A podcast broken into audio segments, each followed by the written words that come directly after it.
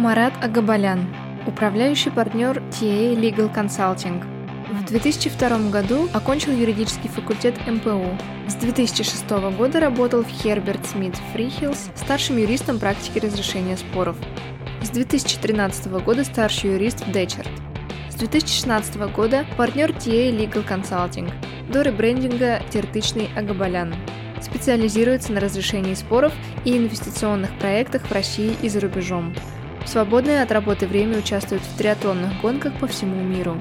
Марата Габалян и TA Legal Consulting входят в престижные международные юридические рейтинги The Legal 500 и MEA 2018-2019, Chambers H&W 2018, Best Lawyers Russia 2020 и IFLR 1000 Financial and Corporate 2018-2019.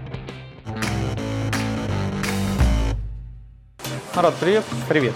Ну что, давай будем с тобой общаться, Давай. пока нормальной э, обстановке отдыха, а потом посмотрим, к чему все это приведет. Договорились. Марат, расскажи, пожалуйста, про свою историю, как ты оказался в Москве. А, ты знаешь, я родился и жил до 8 лет в Баку. А, в связи с а, событиями всеми, которые происходили на заре или в конце перестройки, а, вот, мы были вынуждены переехать. А, Мы перебрались сначала в Армению на несколько лет, а потом перебрались в Москву. Я поменял где-то в районе, наверное, шести школ а, за период обучения 10 десятилетний. Вот. Но, тем не менее, в 94 году мы переехали, и с 94 года я живу в Москве. Э, у тебя друзья остались что со школьного периода из разных классов? Ты знаешь, со школьного периода остались, наверное, те друзья, которые а, были в московских школах. А, Я учился в школе в Москве, на Фрунзенской, недалеко отсюда. Буквально, кстати, недавно, пару дней назад, встретил своего одноклассника, совершенно случайно на улице. А, И остались э, не- не- несколько человек, друзья а, из школы, в которой я заканчивал 10-11 класс. А, Она находилась в Московской области. Понятно. А когда ты осознал, что ты хочешь стать юристом? Ты знаешь, это я совершенно четко помню, это было в девятом классе. А, Это было на уроке, если я правильно помню, предмет назывался «Обществознание» или что-то вот, вот в районе этого. Там был достаточно тоненький учебник, но сам предмет преподавался не очень интересно. Я даже не помню, если честно, кто его у нас вел. А, Но что мне совершенно точно запомнилось а, из этого учебника, а, там было три истории о известных русских адвокатах.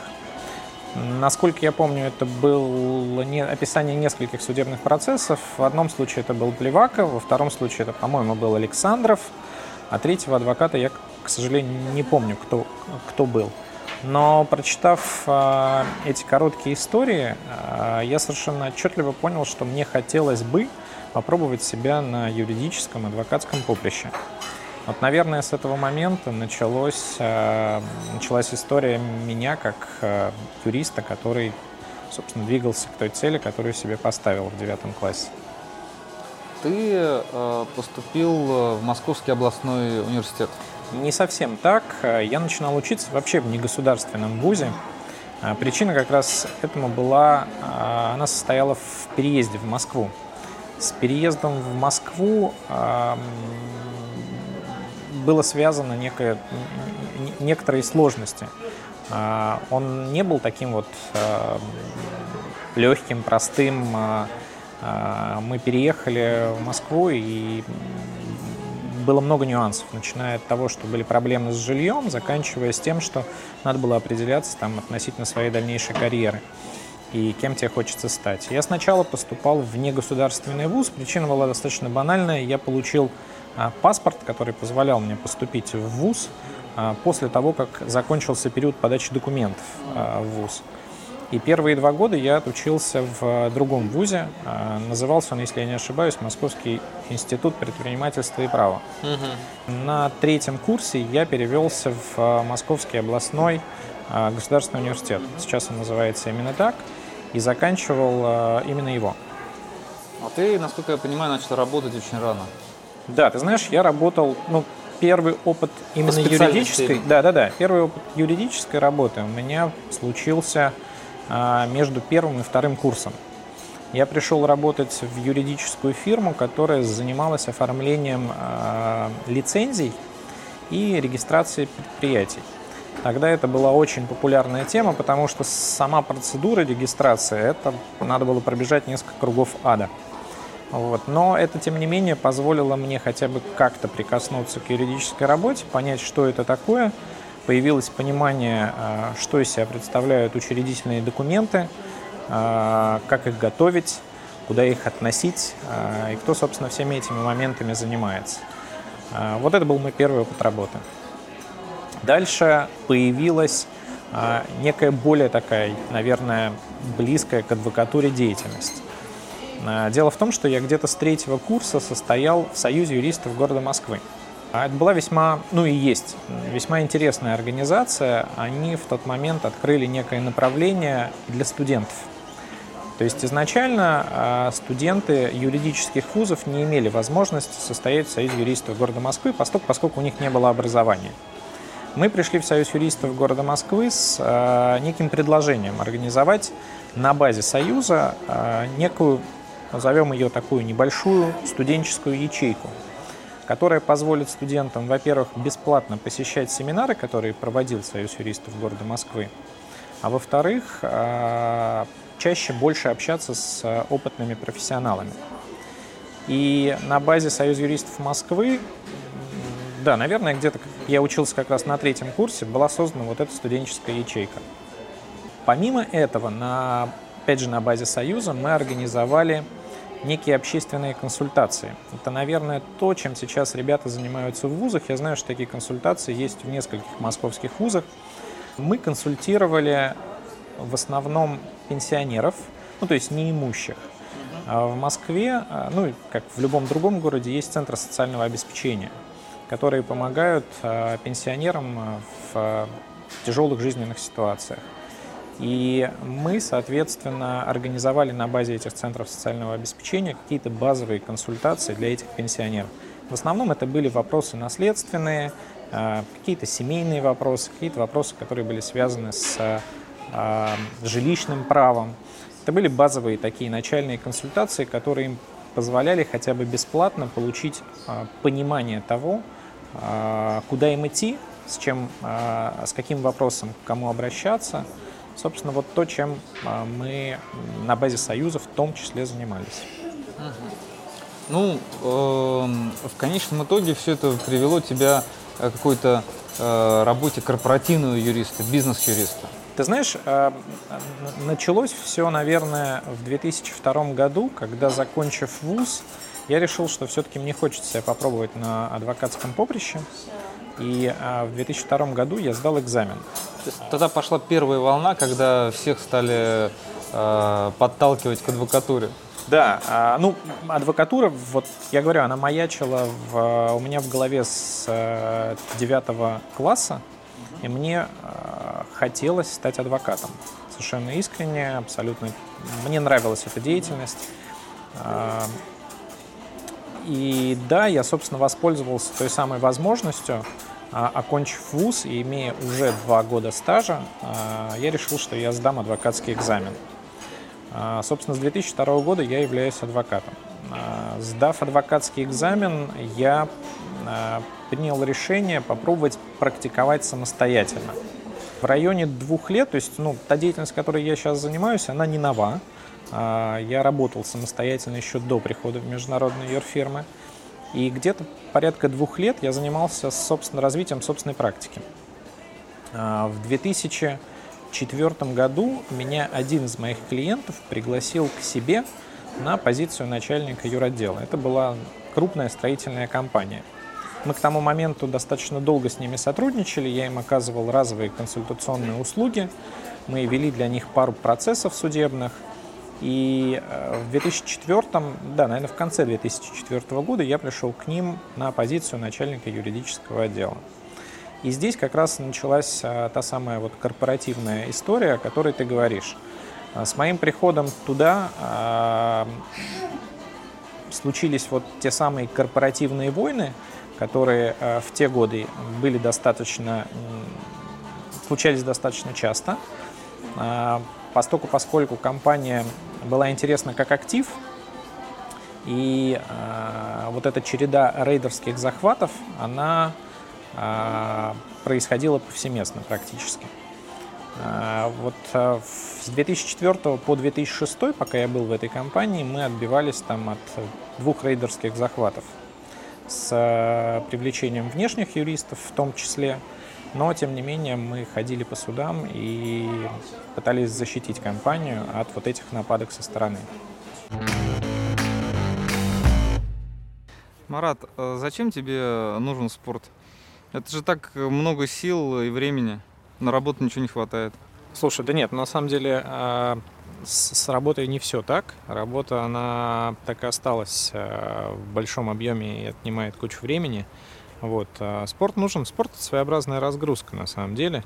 Когда ты выходишь пробежаться, тебе удается, особенно если ты, например, бегаешь вечером после тяжелого рабочего дня, тебе тебя очищается мозг в процессе бега. Когда ты приходишь плавать и плывешь, ты думаешь только о том, что ты делаешь в воде. Вот, соответственно, это тоже помогает разгрузиться. Ты после бега, после плавания, после велосипеда, ты возвращаешься, ну, как будто обновленный на самом деле. И складывается, ну, как бы, все может начать заново. Вот. Наверное, для этого спорт. Мне его не хватало в жизни в период работы в международных фирмах, потому что я с детства увлекался спортом. И когда он вернулся в мою жизнь, все, все устаканилось, все стало более сбалансированным, скажем так. А, позволяет разгрузиться. Наверное, основной, основной вопрос именно в этом. С чего началось у тебя вот такое вот э, вновь э, возвращение к спорту? Что было таким э, спусковым крючком? А, спусковым крючком был Байкал Байк Трофи. Меня э, пригласил поучаствовать за компанию в, в этом мероприятии мой приятель, он, кстати, учился в МГУ, Сева Мыльников. Э, мы с ним встретились позавтракать, он сказал, что он собирается через год поехать на Байкал Байк Трофи и предложил присоединиться. Я подумал, почему бы, собственно говоря, нет. Был оперативно куплен велосипед, а, и началась какая-то подготовка к, к этому мероприятию. Я понимал, что гонка достаточно сложная, потому что она идет 6 дней, а, и там а, дистанция от 60 до 90 километров в день. И, соответственно, там достаточно серьезный набор. Она проходила на острове Альхон, который на Байкале. И, собственно, вот с этого началось возвращение. Потом к нему добавилось плавание, потому что всегда хотелось научиться хорошо, красиво технично плавать. А ты до этого не умел плавать? Ты знаешь, я в детстве занимался плаванием, но это было, а, когда мне было лет, это, наверное, 6-7. Потом у меня был период, когда я не занимался плаванием. Когда я пришел э, снова для того, чтобы попробовать поплавать, я понял, что как бы, ну, мое плавание это, это не плавание вообще. Вот. Э, собственно, вот там пришло плавание, я начал заниматься в клубе с тренером. И мы, э, наверное, в течение двух-трех месяцев пытались э, наладить мои отношения с водой, назовем это таким образом. То есть ты отказывался заходить или как? Ты знаешь, это всегда была какая-то такая вот прям э, мука, когда э, тебе надо побороть себя. Ну вот в самом начале тебе нужно действительно себя побороть. Это сейчас я прихожу, у меня тренировка стандартная, там я проплываю 3-4 километра за тренировку.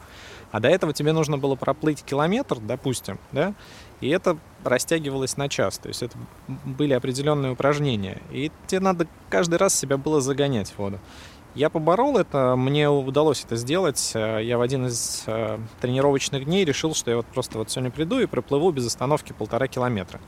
Вот, собственно, что я и сделал. Ну, то есть ты себя морально поборол, вот, и дальше как-то вот отношения с водой, они э, начали налаживаться, скажем так. Хотя вода это, наверное, менее моя стихия, чем все остальное но плавать мне действительно очень нравится. И то есть ты занялся фактически триатлоном? Да, потом добавился велосипед. Собственно, велосипед уже был в некой базовой конфигурации. Uh-huh. Добавился шоссейный велосипед, то есть мы перешли с горного велосипеда на шоссейный. Uh-huh. Вот. Потом появился тренер по триатлону, ну и, соответственно, uh-huh. пришел бег. Вот. Ну и, собственно, и уже года три да, года три, наверное, как э, это не останавливается, появились гонки, появились первые старты, которые потихонечку, потихонечку, потихонечку переросли, вот э, все это переросло в некое постоянное увлечение триатлоном. Слушай, ну это же требует э, максимальной концентрации на своем графике. То есть ты должен встать там, условно, там, ты во сколько встаешь? В 6? Ну, в 6, в полседьмого где-то 6, так. полседьмого. Ты едешь э, на тренировку. Да, так и есть. А, затем на работу. И потом вечером у тебя еще тренировка. Ну, обычно, да, одна-две тренировки в день. Сейчас э, в зависимости от периода, но одна тренировка в день есть стабильно. Иногда ты делаешь две тренировки с утра. Допустим, иногда бывает так, что тебе нужно покрутить велосипед, а потом забежаться. Это достаточно стандартная тренировка для тех людей, кто увлекается триатлоном, потому что ноги работают по-разному. Соответственно, с велосипеда переход на бег, он очень важен. Тебе а, на гонке это придется делать, безусловно.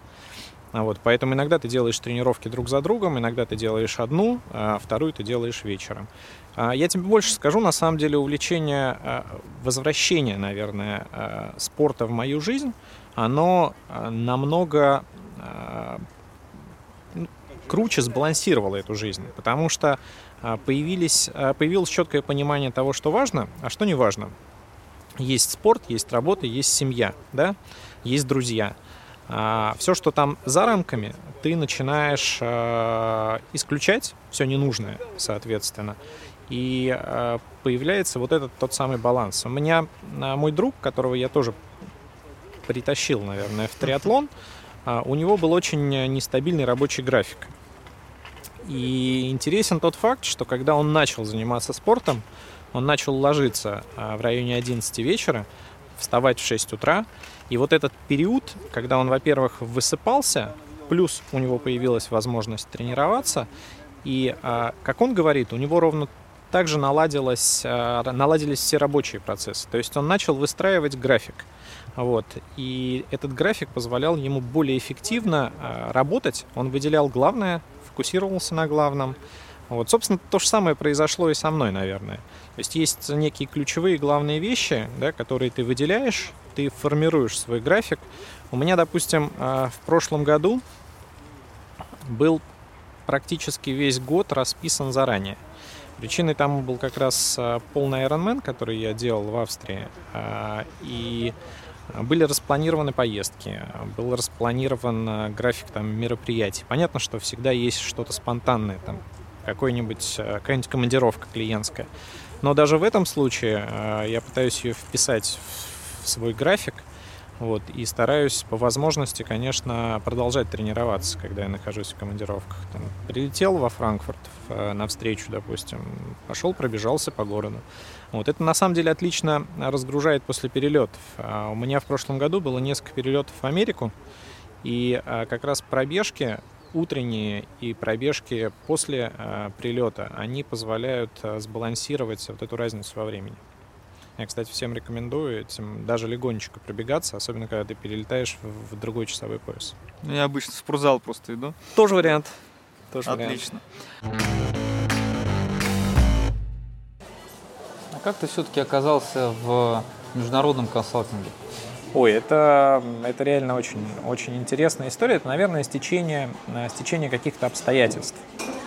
А, будучи вот в этой строительной компании, я познакомился с Дмитрием Витальевичем Курочкиным, который был партнером э, в международной юрфирме Герберт Смит. А, собственно, где-то в 2006 году я принял решение, что э, хочу попробовать себя в чем-то новом, и решил, что хочу уйти из строительной компании. И случилось так, что меня пригласили на работу в корпоративный департамент, на позицию начальника корпора- корпоративного департамента достаточно крупной компании, которая называлась «Марта». Э, они были владельцами достаточно большого количества торговых центров – а, в России. Это не было а, в Москве, а, они не были в Москве, они были в регионах. И идея была в том, что Марта должна выйти потенциально на IPO. И меня пригласили как раз заниматься развитием, приведением компании в то самое состояние, которое оптимально для выхода на IPO. Ты запаковывал активы. Да, запаковывал, распаковывал, перепаковывал. Но это был план. А, дело в том, что он не осуществился, потому что в марте мне удалось поработать всего две недели на позиции начальника юротдела. А, когда Дмитрий узнал о моем уходе из строительной компании а, и о том, что я выхожу в холдинг «Марта», Выяснилось, во-первых, что холдинг Марта на тот момент являлся клиентом Герберт Смита. Угу. Вот. А во-вторых, выяснилось, э, что э, я, в принципе, интересен э, Герберт Смит и Дмитрию в частности. И он предложил мне попробовать себя в международной юридической фирме. А как у тебя было с языком? А, ты знаешь, язык мне пришлось учить фактически с нуля, когда я пришел в Герберт Смит. В Герберт Смит я приходил на конкретный проект, а, даже, наверное, на два конкретных проекта. Там не требовалось а, глобального знания английского языка, а, как мне казалось на тот момент. Вот. Но когда мне в первый рабочий день принесли стопку, вот, вот, вот такую стопку документов и сказали, это надо посмотреть, у нас завтра конференц-звонок, и я понял, что документы ну, на 80% они на английском языке, вот, ну, посидев э, ночь со словарем, вот, осмыслив э, часть принесенных мне документов, вот, мне удалось поучаствовать в звонке, но это именно удалось поучаствовать в звонке. На самом деле, э, я очень благодарен Дмитрию, потому что он позволил э, мне адаптироваться. Адаптация, наверное, вот в ситуации с Гербертом заняла месяца 3-4, потому что мне пришлось существенно подтянуть язык. У меня был период, когда именно юридический английский, э, тот английский, которого у меня не было. У меня был общий английский, я занимался английским, у меня был неплохой общий английский, но юридического, конечно, не было. Не было опыта написания юридических документов на английском языке. Мы за 3-4 месяца организовали э, мою работу таким образом, что она позволяла мне в том числе заниматься английским и поднимать мой уровень английского – Плюс я, безусловно, а, учил а, и учился английскому, юридическому самостоятельно. Это были такие невероятно активные 3-4 месяца, которые а, ну, я никогда не забуду на самом деле, потому что я перечитывал практически все документы, которые мог найти в интернете, пытался в них разобраться, понять, почему мы пишем меморандум именно вот так и вот так – а, поскольку, ну, я думаю, что ты понимаешь, что в вузах а, этому не учат, да, то есть это приходит, безусловно, с опытом. А, в вузах тебе дают некие базовые знания, с которыми ты можешь прийти и начать работать. А здесь я оказался в ситуации, когда я пришел на позицию младшего юриста, и от меня уже требовался какой-то результат. В большинстве своем международные юрфирмы ребята приходят на позицию помощников юриста. Тройни, паралигалы, и в течение двух лет у них есть возможность поучиться.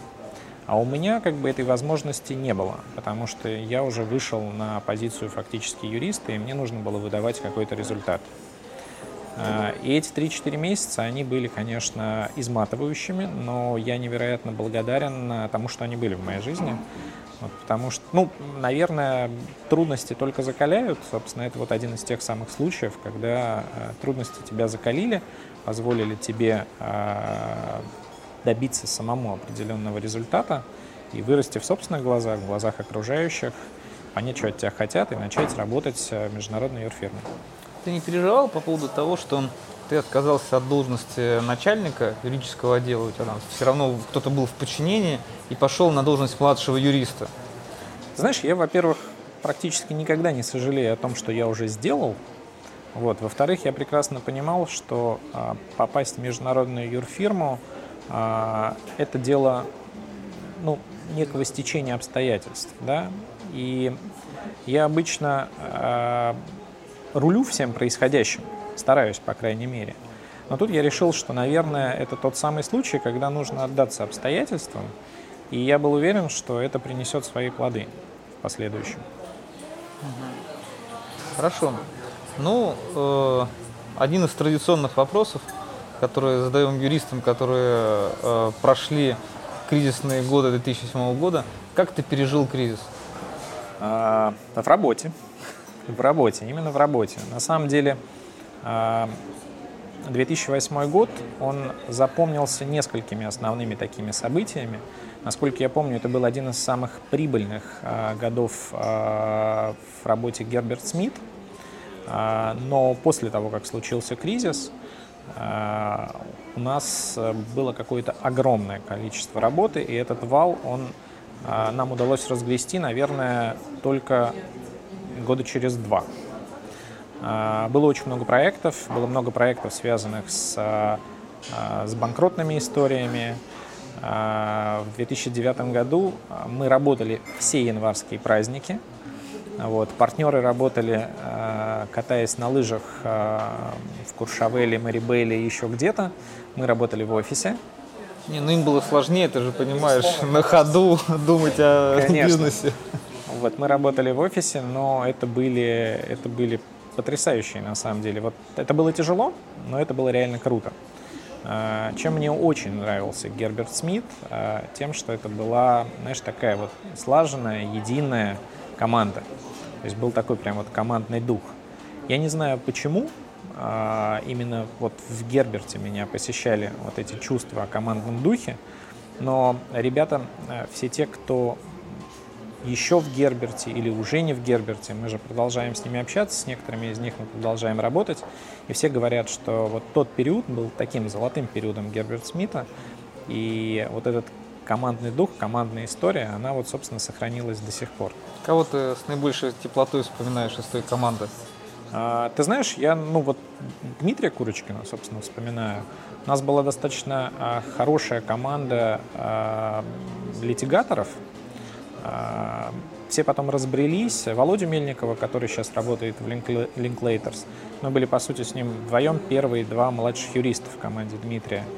А, нас с нами работал Саша Хретинин. Насколько я знаю, он до сих пор работает в Герберт Смит. Максим Фролов, который потом ушел в Клири Готлиб, он тоже был в команде Disputes.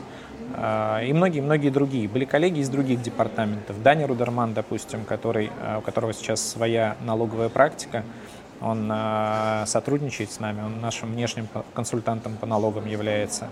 И тертычная Taya Legal Consulting сейчас, собственно, сотрудничает с Даней таким вот образом.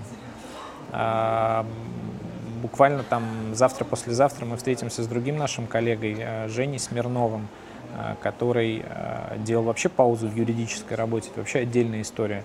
Он купил яхту и несколько лет занимался яхтенным бизнесом. Да, он переехал жить э, в Хорватию, и э, там, собственно, занимался этим яхтенным бизнесом. Сейчас он вернулся в Питер, продолжает работать юристом. Ему нужна была такая, я так понимаю, некая пауза и разгрузка. Яхту продал?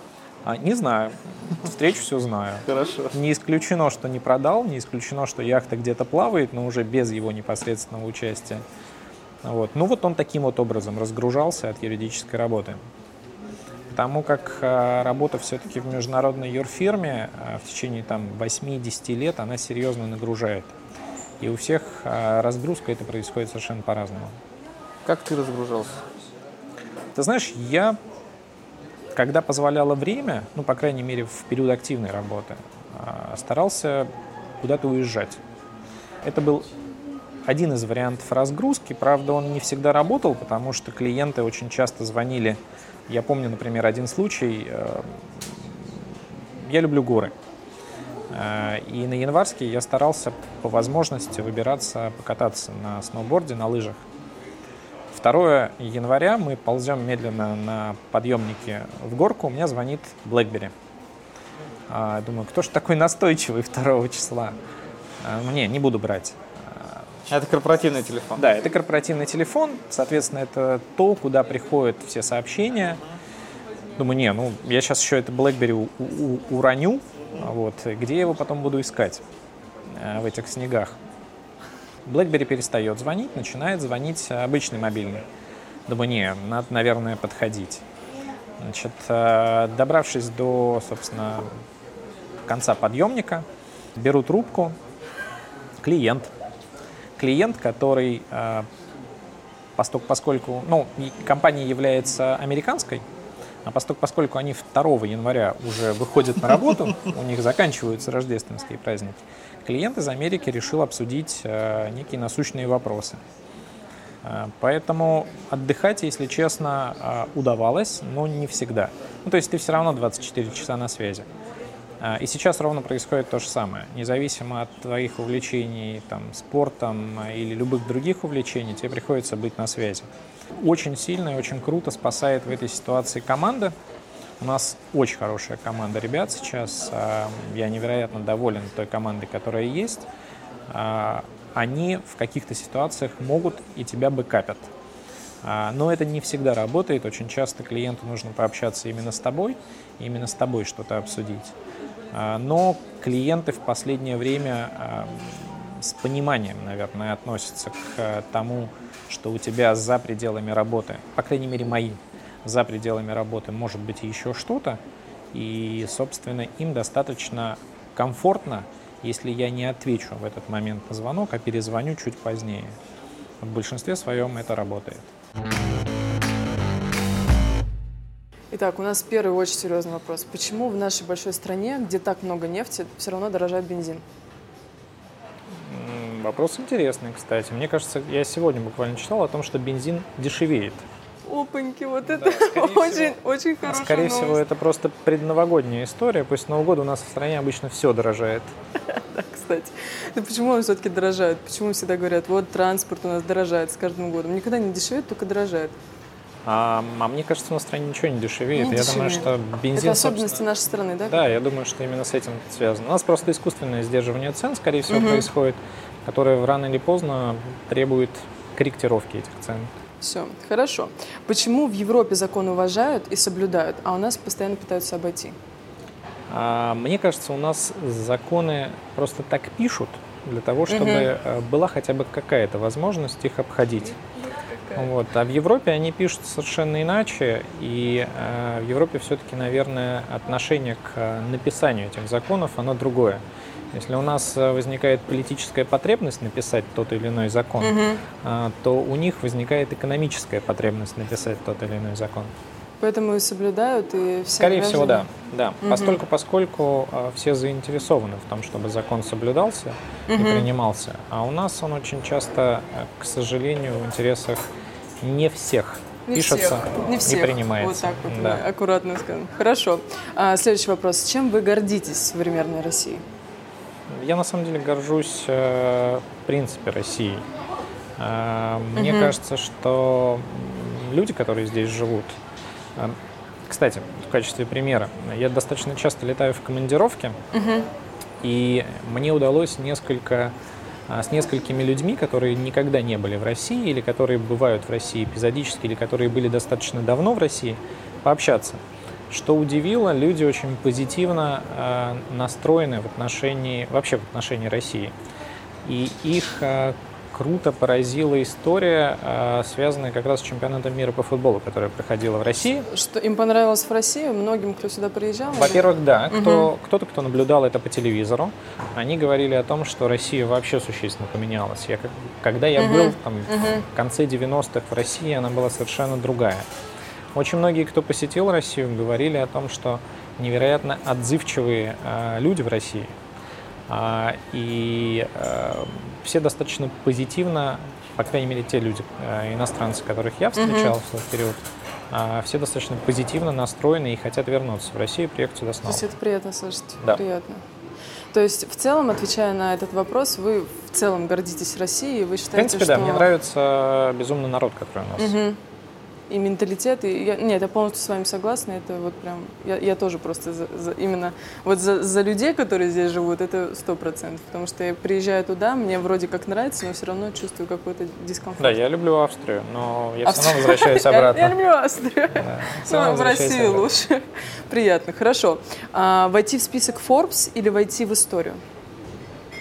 Ни туда, ни туда, если честно. Серьезно? Да. А как юристы в историю войти, чтобы дети листали учебники истории? Это мой папа. Я вообще, вообще думаю, что быть в каком-то списке, это, наверное, не, не, не самое хорошее. Угу. Ну, по крайней мере, мне так кажется. Интересная Мне кажется- тема. Почему? Мне кажется, вообще достаточно быть просто ну, хорошим человеком. Мгм. Вот, а, ну, а список это, ну, попадешь ты туда или не попадешь, это не принципиально для тебя, для меня, по крайней Мгм. мере, вопрос. А, поэтому я бы ни в тот, ни в другой список а, какую-то задачу попасть себе не ставил бы. А если бы у вас была такая возможность выбрать? Ну вот, Точно не Да. в Forbes. значит, в историю. Наверное, да. Ладно, хорошо. Чем вы обычно занимаетесь в пятницу вечером? Так вот. Бегаю, наверное. Вопрос, вы всегда бегаете? Нет, я не всегда бегаю, я иногда плаваю и кручу велосипед, но в пятницу обычно вечером бегаю. То есть вы Ну, прям нацелены на спорт? Частенько, частенько случается так, что я в пятницу вечером работаю, так же, Мгм. как в субботу и в воскресенье. Вот, но иногда это разбавляется А от работы до дома вы как э, добираетесь? Бегом тоже или... По-разному, на самом деле. Иногда пешком, иногда я не так далеко... а, поменяли место расположения офиса. Мгм. Собственно, это теперь не так далеко от моего дома, в районе Мгм. 5 километров. И можно, когда погода хорошая, прогуляться. Можно и пробежаться. Да, можно и Заработать, пробежаться. Слушайте, обожаю. Ладно, хорошо. А, как право влияет на политику? Мне кажется, в данный момент у нас как раз это вот один из тех вопросов, Да. которые мы с вами обсуждали Да. в начале. Мне кажется, у нас политика направо влияет. И, к сожалению, эта политика направо влияет негативно, на мой взгляд. А, Очень многие говорят о том, что ну, вообще пра- право и политику нужно разводить. Мгм. И я совершенно с этим согласен. Это так же, как надо разводить э, законодательную власть, исполнительную власть и судебную власть. Как это подразумевается? Как это подразумевается? Именно так. Э, К сожалению, э, у нас политика влияет на право, и Мгм. влияет она крайне негативно. Хорошо, и тогда перетекаем к нашему самому последнему вопросу, стандартному. Вот три вещи в российском праве, которые вы бы изменили. Я думаю, сейчас это самый такой вот переход, если вот вы говорите как раз про разделение того, что, наверное, нужно конкретно разделить все эти три власти, сделать Ну. их самостоятельными. Я бы, наверное, все-таки постарался сделать э, судебную, Мгм. судебную власть э, более независимой. Мгм. Мне кажется, это Все- один из все говорят про судебную это, власть. Это один из основных, это один из основных вопросов. Потом а, я бы, наверное, все-таки постарался интегрировать российскую правовую историю все-таки в международную. Мгм. У нас был период, когда а, не чинились значительные препятствия приведению в исполнение решений, допустим, судебных, которые принимаются за рубежом в России. Сейчас эта история приобрела больше политический оттенок, и Мгм. основания, по которым отказывают в приведении в исполнении, они, собственно, а, те, которым отказывали в- середине двухтысячных. А, Я был недавно на конференции, и, собственно, там сводили статистику, и она, собственно, об этом свидетельствует. А, Третий момент. Печально. Да, к сожалению, Мгм. это печально. А, И мы, к сожалению, в данный момент, мне кажется, немножечко удаляемся от международной правовой истории, а, нежели приближаемся к ней. А, Третий момент я бы, наверное, все-таки постарался сделать законодательную власть более независимой от исполнительной. Давай вернемся в период уже десятых годов. Что у тебя было после Герберт Смита? Какое твое следующее было место работы, начинание? Мы с Герберта перебирались в американскую юридическую фирму всей командой. Туда ушел сначала Дмитрий, а, потом а, туда перебралась моя коллега Франческа Альберт, и потом туда перебрался я. Мы, собственно, туда уходили в, а, именно литигационной командой, и планировалось на базе Декерта развивать литигацию и арбитраж. Там была небольшая литигационная команда, она частично и сейчас сохранилась, вот, но предполагалось, что с приходом а, Дмитрия а, и нашей команды мы существенно сможем расширить практику лити- литигационную Декерта. Вот, собственно, вот а, в районе, да, где-то два с лишним года мы работали в Декерте, развивая там литигационную практику. И потом ты решил заняться чем-то своим. А, Ты знаешь, идея заняться чем-то своим, она всегда витала.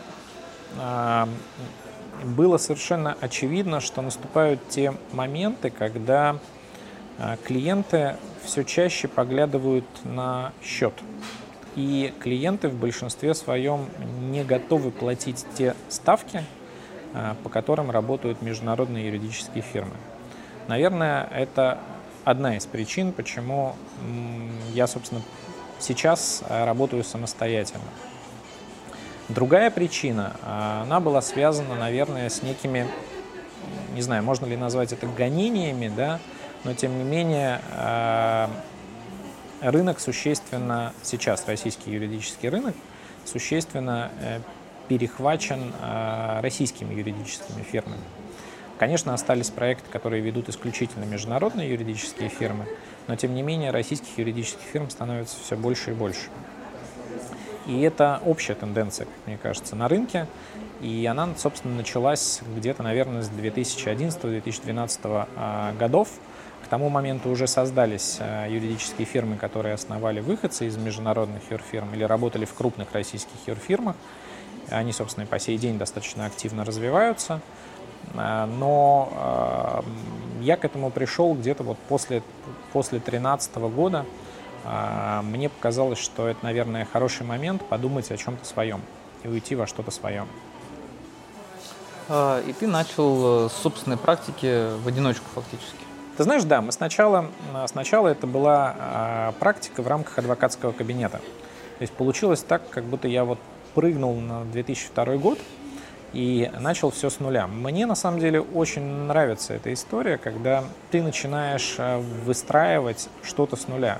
Это очень похоже вообще на юридическую работу, и это, наверное, имеет некое, не знаю, непосредственное отношение к тому, как вообще юридическая работа строится. То есть, когда к тебе приходит клиент, ты начинаешь фактически с чистого листа, особенно если это новый клиент.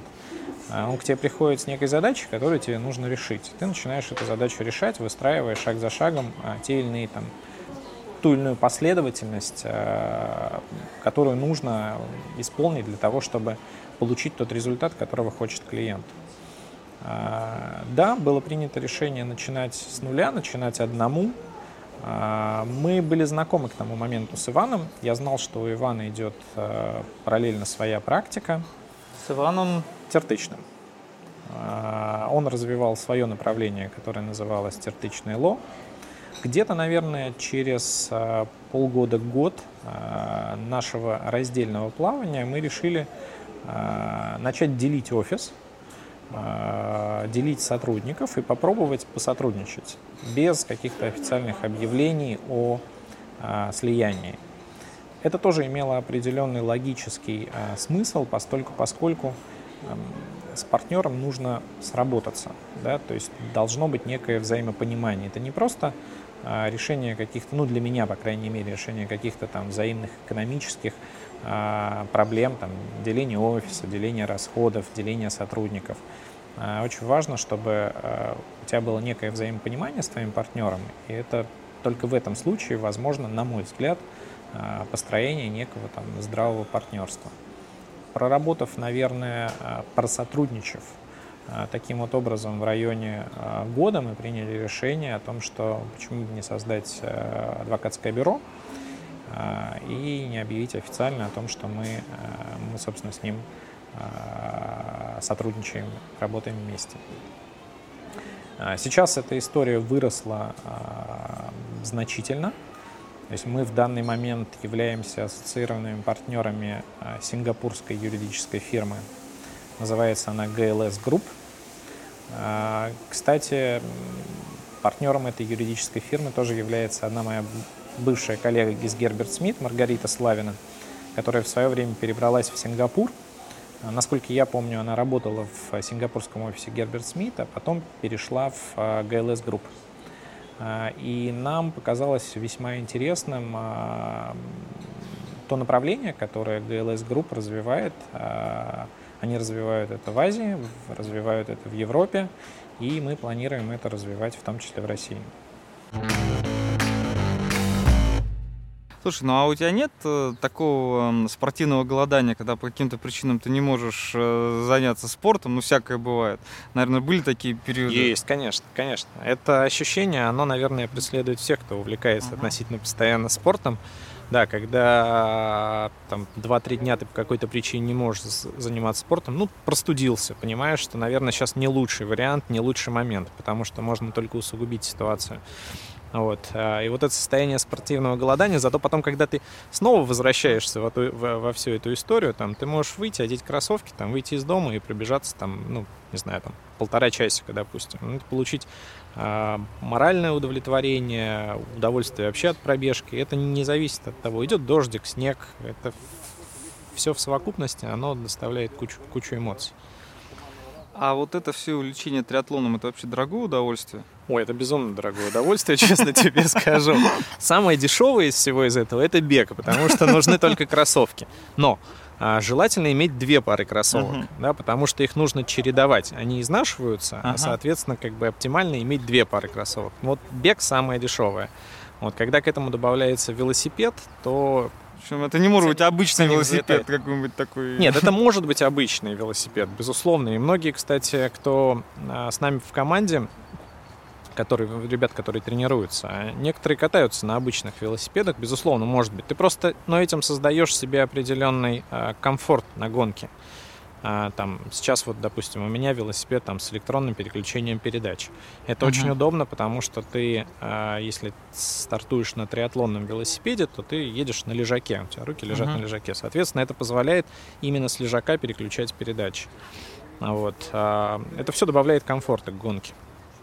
А, поэтому можно на простых. Есть люди, которые выступают uh-huh. на горных велосипедах, безусловно. Вот. Но на горном ехать э, шоссейную гонку очень тяжело, на ну, самом да. деле. Я а, преклоняюсь перед этими людьми, которые берут э, горные велосипеды на триатлонные старты. А вообще юристов много в этой всей тусовке? А, ты знаешь, да, несколько человек. Собственно, человек, который меня втянул в триатлонную тусовку, он тоже юрист. Юра Архипов. А, вы, по-моему, знакомы, uh-huh. возможно, знакомы. Вот. Он тоже увлекается триатлоном, мы с ним в одной триатлонной команде, и он меня, собственно, привел в тот клуб, которым я сейчас занимаюсь. А, есть люди, которые тем или иным образом увлекаются спортом, я имею в виду юристов. То есть кто-то бегает, кто-то с удовольствием катается на велосипеде, ты у нас э, велосипедист. Да, велосипедист. А по твоим наблюдениям э, есть какая-то особенность, например, там э, сделочный юрист, он занимается там тяжелой атлетикой, там судебный юрист бегает, нет какого-то? Ты знаешь, я бы, наверное, нет. Я бы, наверное, кого-то не выделял. Мне кажется, какой-то привязки к видам спорта я не замечал. Угу. Я бы не выделял. Чем угодно может. Да, заниматься. абсолютно, абсолютно. А, у меня есть э, там друзья, которые только собираются прийти в триатлон. Один из них мой бывший коллега из э, Декерта. Вот я надеюсь, что он все-таки придет в триатлон, uh-huh. уже давно собирается. В этом году мы ему, я ему помог, мы приобрели там ему велосипед шоссейный. Uh-huh. Посмотрим, как у него сложится в следующем году. Возможно, возможно тоже стартанет. Какие у тебя спортивные цели? Знаешь, есть такой вопрос заезженный. Какие ваши спортивные планы? Ты знаешь, э, целей глобально нет. Мне нравится то, чем я занимаюсь, то, чем я увлекаюсь в данный момент. А, я, наверное, в прошлом году, в этом году, да, одна из э, целей было пройти э, полный Ironman. Угу. Вот. А, это достаточно... а полный Ironman это что в себя включает? Это 4 километра плавания, 180 километров велосипеда и 42 километра бег. Это в течение какого периода? Ну, это все сразу, это друг день, за другом. То есть день. Вот. Ну, у кого как, понимаешь, у кого-то это занимает 8 часов, у кого-то 10, у кого-то 12. А, вот, наверное, была вот одна из вот таких целей, это пройти вот Ironman, при этом я выбирал достаточно непростую гонку, я выбирал гонку в Австрии, вот. А Австрия, понятно, она предполагает э, набор на велосипеде. Угу. Вот, и небольшой набор на беге. Наверное, из следующей спортивной цели э, на этот год у меня будет еще один Ironman э, в, в сентябре. Вот, но если говорить о целях... Это на 2019. На 2019, uh-huh. все верно. А, если говорить о какой-то спортивной цели, мне очень хочется попробовать пройти экстремальный триатлон через год. Uh-huh. А, он а, будет проходить а, и проходит в Австрии. А в чем он заключается? А все то же самое, только набор больше. То есть там на велосипед и бег общий набор 5,5 тысяч. Километров? Километров. Ну, пять с половиной тысяч метров, точнее. А, пять с половиной да, пять с половиной километров, да. Ага. Это вот, собственно, Это- вот при той же дистанции, там э, интересное плавание в речке против течения. а Вот. С крокодилом?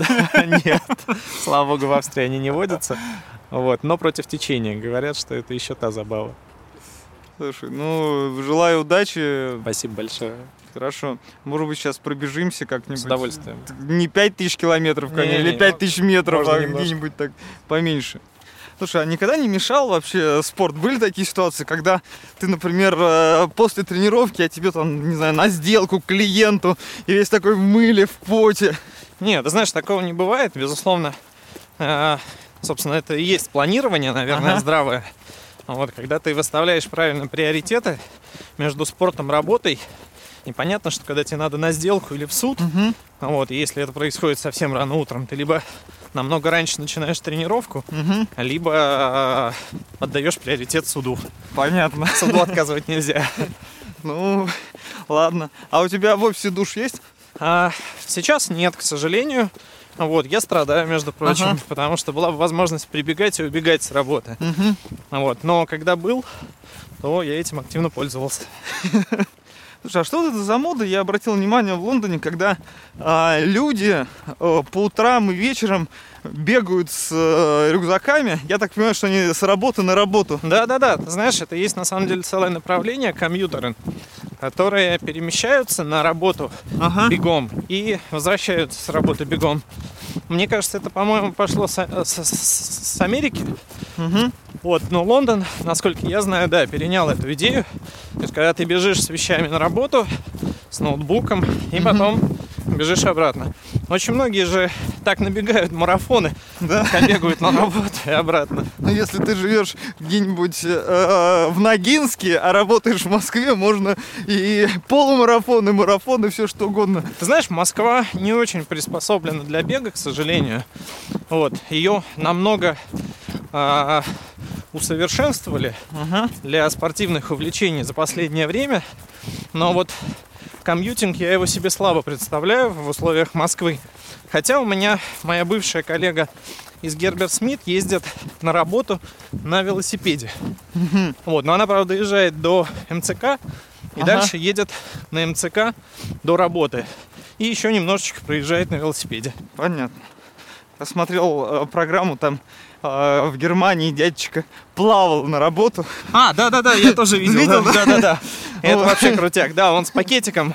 Да, да, с ноутбуком так это запаковывал. Да-да-да. Здорово.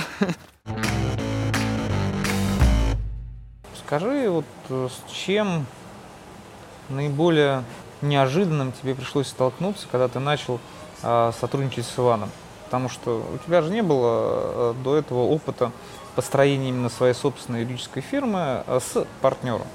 Вот э, какая была самая главная неожиданность? Я не могу сказать, что были какие-то неожиданности. Наверное, потому что мы с ним оба работали в международных юрфирмах, у нас было некое понимание того, что мы хотим получить и как мы хотим это реализовать. Каких-то вот моментов, которые вот были бы прям такими бросающимися в глаза, их не было.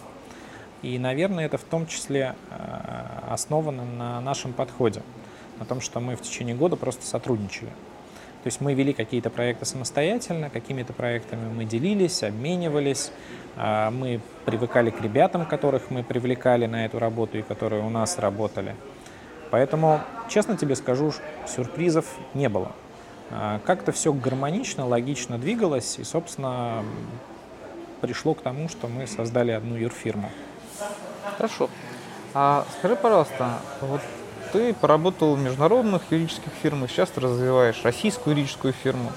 А, твое мнение, как а, в идеале да, ты бы урегулировал взаимоотношения а, российского юридического бизнеса с иностранным?